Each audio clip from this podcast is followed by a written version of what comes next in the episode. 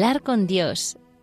Meditaciones para cada día del año del Padre Francisco Fernández Carvajal.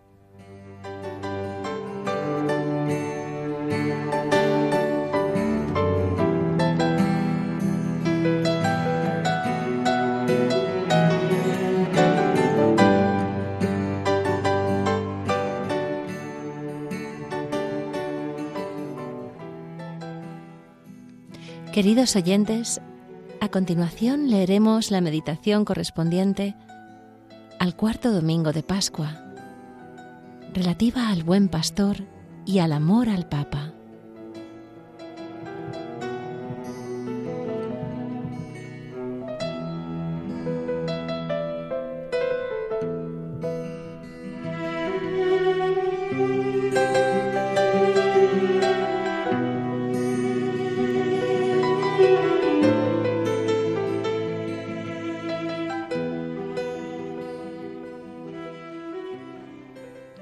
Ha resucitado el buen pastor que dio la vida por sus ovejas y se dignó morir por su grey. Aleluya. La figura del buen pastor determina la liturgia de este domingo. El sacrificio del pastor ha dado la vida a las ovejas y las ha devuelto al redil. Años más tarde, San Pedro afianzaba a los cristianos en la fe, recordándoles en medio de la persecución lo que Cristo había hecho y sufrido por ellos. Por sus heridas habéis sido curados, porque erais como ovejas descarriadas, mas ahora os habéis vuelto al pastor y guardián de vuestras almas.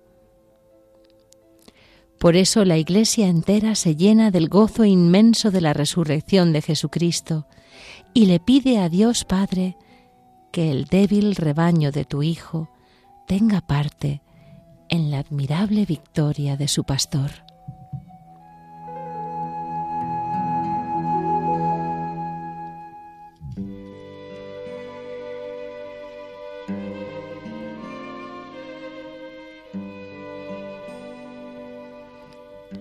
Los primeros cristianos manifestaron una entrañable predilección por la imagen del buen pastor de la que nos han quedado innumerables testimonios en pinturas murales, relieves, dibujos que acompañan epitafios, mosaicos y esculturas, en catacumbas y en los más venerables edificios de la antigüedad. La liturgia de este domingo nos invita a meditar en la misericordiosa ternura de nuestro Salvador, para que reconozcamos los derechos que con su muerte ha adquirido sobre cada uno de nosotros. También es una buena ocasión para llevar a nuestra oración personal nuestro amor a los buenos pastores que Él dejó en su nombre para guiarnos y guardarnos.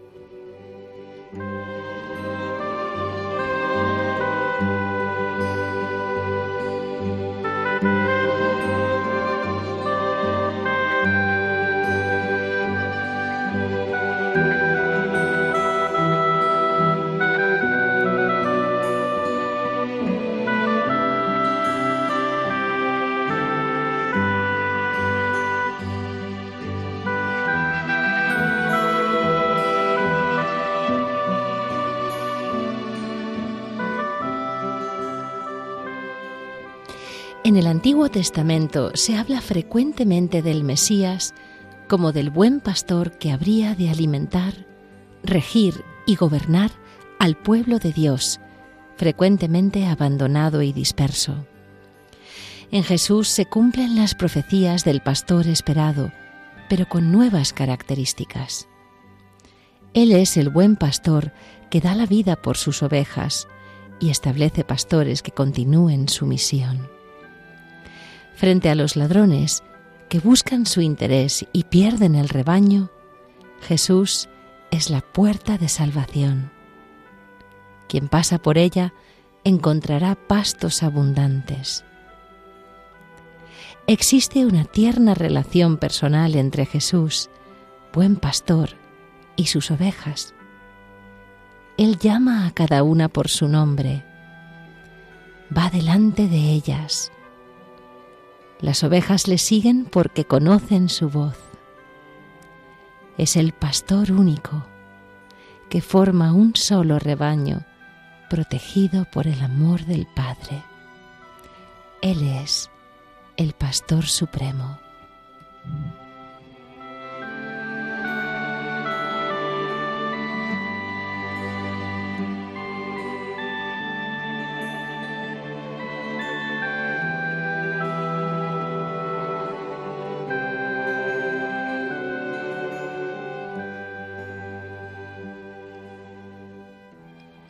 En su última aparición, poco antes de la ascensión, Cristo resucitado constituye a Pedro pastor de su rebaño, guía de la Iglesia.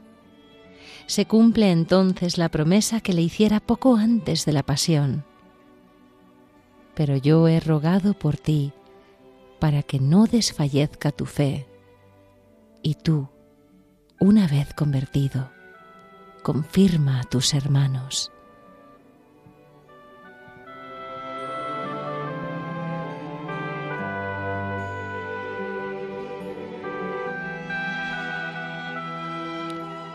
Y Jesús a continuación le profetiza que como buen pastor, también Pedro morirá por su rebaño. Cristo confía en Pedro a pesar de las negaciones. Solo le pregunta si le ama, tantas veces cuantas habían sido las negaciones.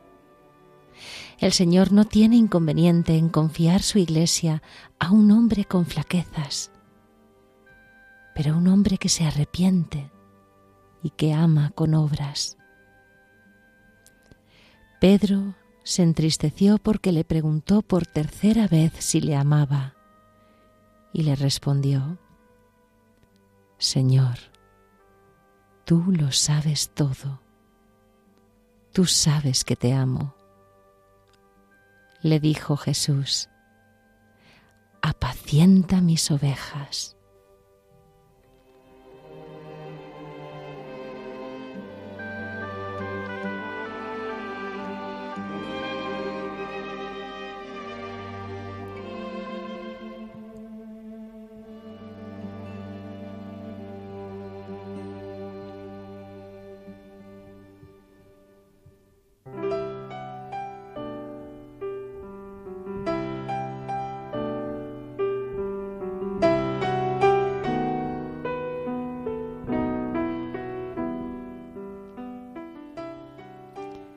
La imagen del pastor que Jesús se había aplicado a sí mismo pasa a Pedro. Él ha de continuar la misión del Señor y ser su representante sobre la tierra. Las palabras de Jesús a Pedro, apacienta mis corderos, apacienta mis ovejas, indican que la misión de Pedro será la de guardar todo el rebaño del Señor, sin excepción, y apacentar equivale a dirigir y gobernar. Pedro queda constituido pastor y guía de la Iglesia entera. Como señala el Concilio Vaticano II, Jesucristo puso al frente de los demás apóstoles al bienaventurado Pedro, instituyó en la persona del mismo el principio y fundamento perpetuo y visible de la unidad de fe y de comunión. Donde está Pedro, se encuentra la iglesia de Cristo. Junto a él conocemos con certeza el camino que conduce a la salvación.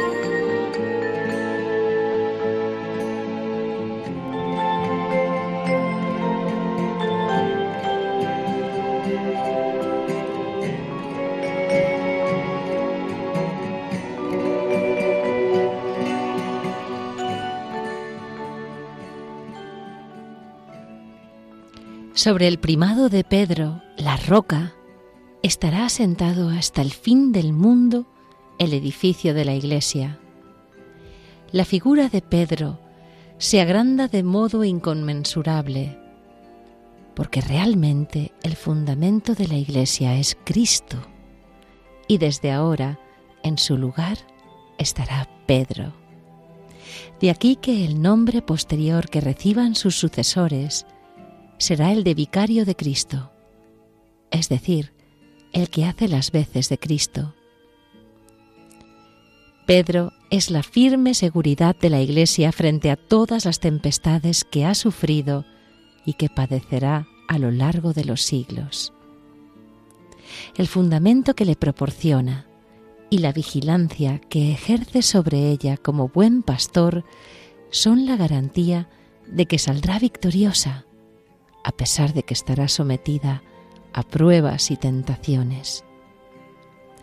Pedro morirá unos años más tarde, pero su oficio de pastor supremo es preciso que dure eternamente por obra del Señor para perpetua salud y bien perenne de la Iglesia, que fundada sobre roca, debe permanecer firme hasta la consumación de los siglos.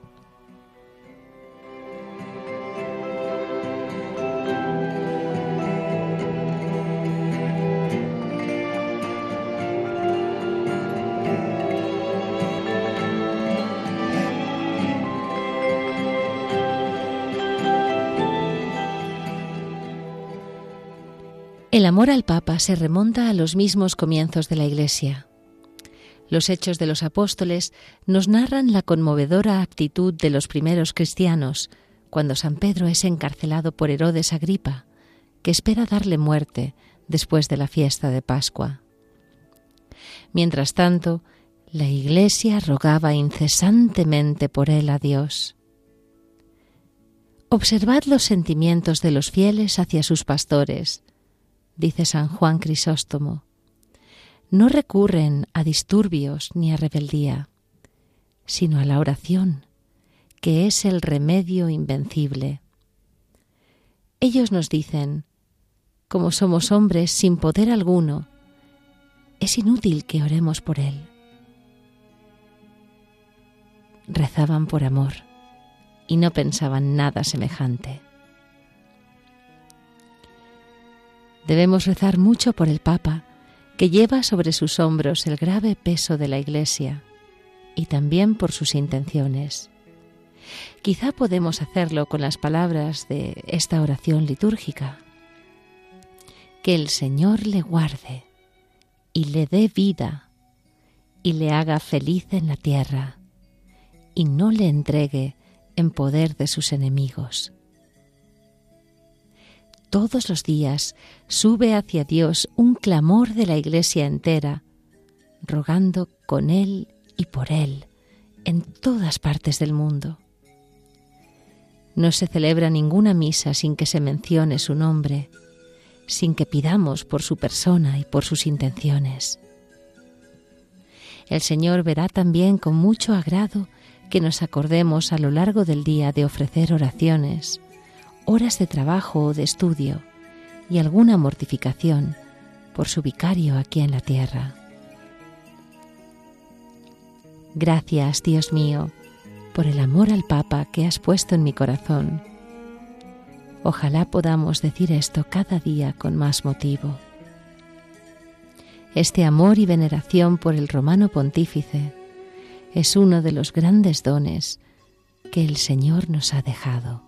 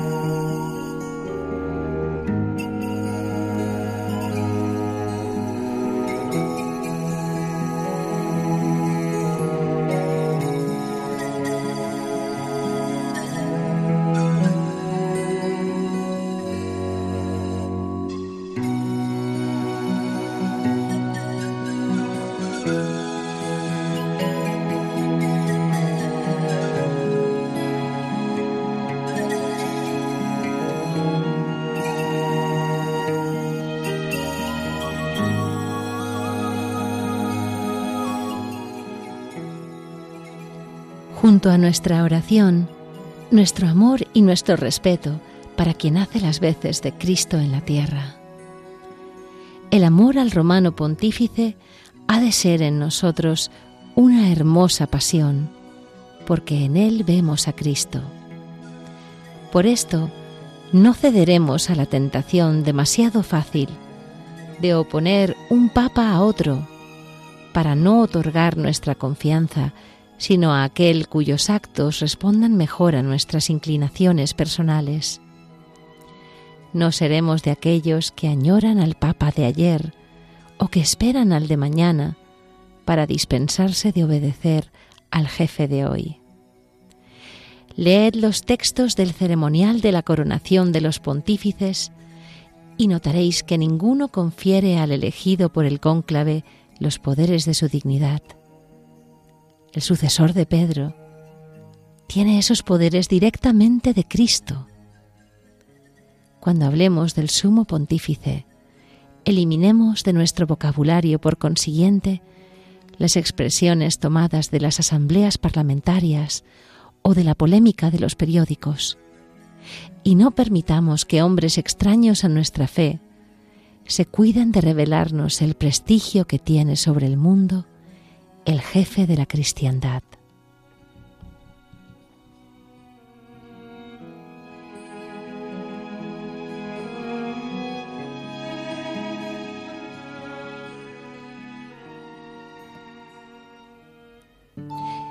Y no habría respeto y amor verdadero al Papa si no hubiera una obediencia fiel, interna y externa, a sus enseñanzas y a su doctrina. Los buenos hijos escuchan con veneración aun los simples consejos del Padre común y procuran ponerlos sinceramente en práctica. En el Papa debemos ver a quien está en lugar de Cristo en el mundo, al dulce Cristo en la tierra, como solía decir Santa Catalina de Siena, y amarle y escucharle, porque en su voz está la verdad. Haremos que sus palabras lleguen a todos los rincones del mundo, sin deformaciones, para que lo mismo que cuando Cristo andaba sobre la tierra, muchos desorientados por la ignorancia y el error descubran la verdad y muchos afligidos recobren la esperanza. Dar a conocer sus enseñanzas es parte de la tarea apostólica del cristiano.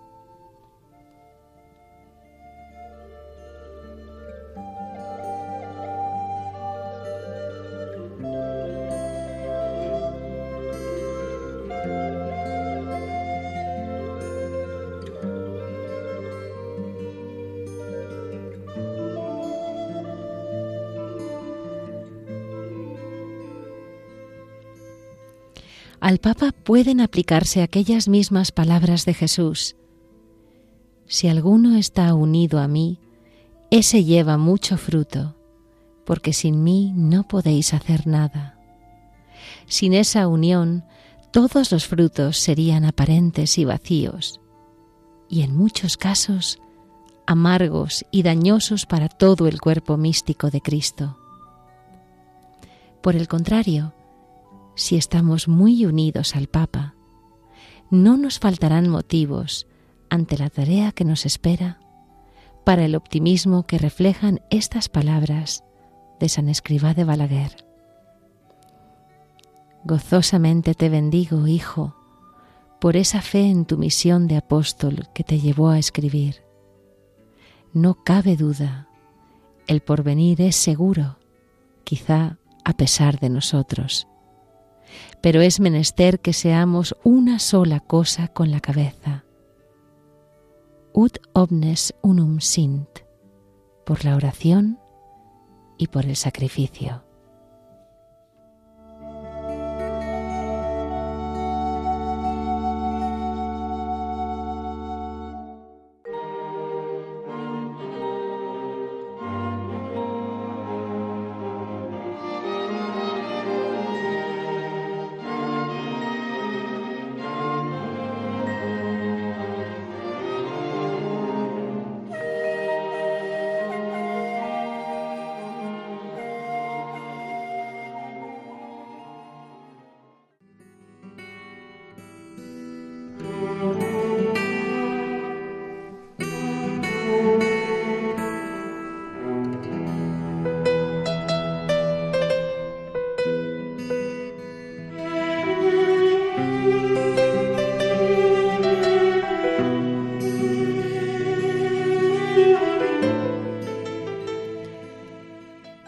Hablar con Dios.